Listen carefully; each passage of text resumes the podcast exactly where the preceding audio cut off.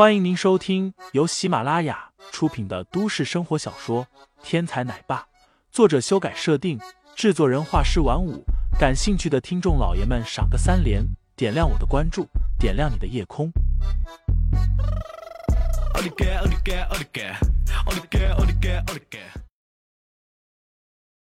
第一百一十四章，到底是谁上？这样的一门拳法，在当年可是出尽了风头。也是西江月当年能够在明珠立足的重要屏障。如今西江月这么多年修炼，绝对已经是五元境巅峰。这种情况下再次施展成圣拳，那该有多厉害？在秦山的惊骇声中，西江月的一拳已经打到了林飞的眼前，拳风凛冽，竟然吹得林飞的头发都微微飘动。林飞完了，秦山的心中暗自叹息。这个自以为武功好就张狂无比的青年，这次终于遇到对手了。林飞完了，蒋一南顿时喜出望外。一直以来，他的身边人都打不过林飞，现在西江月出手，这下终于可以吊打林飞了。林飞完了，见了西江月这一招的威势，更多人发出这样的感叹，他们中有惊叹，有欣喜，有惋惜，各种情感不一而足。林飞，韩新宇一声惊呼，捂住双眼都不敢看了。韩新宇可是武术世家出身，自身的武术功底也不弱，自然一眼就看出来西江月的这一招有多么厉害。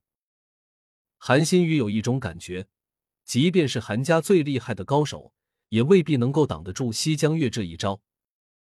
虽然一直觉得林飞碍眼，但是真正当林飞遇到危险的时候，韩新宇心中还是牵挂着林飞的。砰！双方交手了。在西江月的拳头快要打到林飞身上的时候，林飞出手了。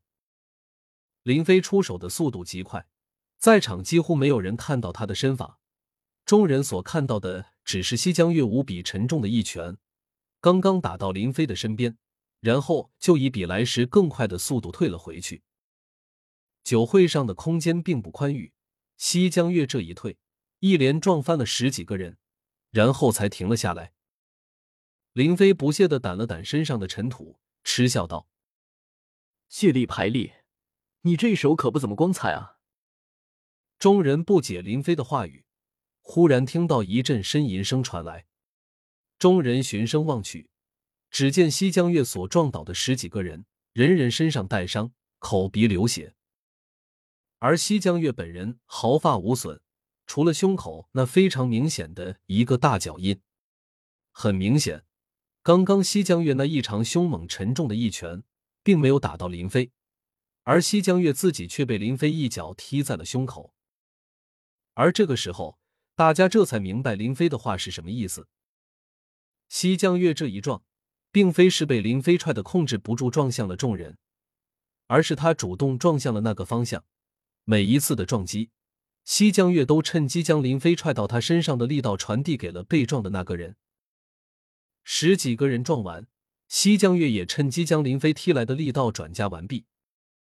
即便是如此，西江月的胸口也留下了一道脚印。这不是因为林飞的鞋底太脏，事实上整个会所纤尘不染。林飞能够在西江月身上留下脚印。那是因为林飞一脚将西江月身上的外衣直接踹出了一个斜形的洞出来，看那布料断口，简直比用剪刀裁剪的还要更加光滑圆润。传说之中，当一柄利剑足够锋利的时候，如果布帛从利刃上面落下，经过利刃时就会毫无阻滞的被切成两段。用一个成语来形容，就是吹毛断发。眼下林飞这一脚。虽然不是吹毛断发，但是却比之更甚。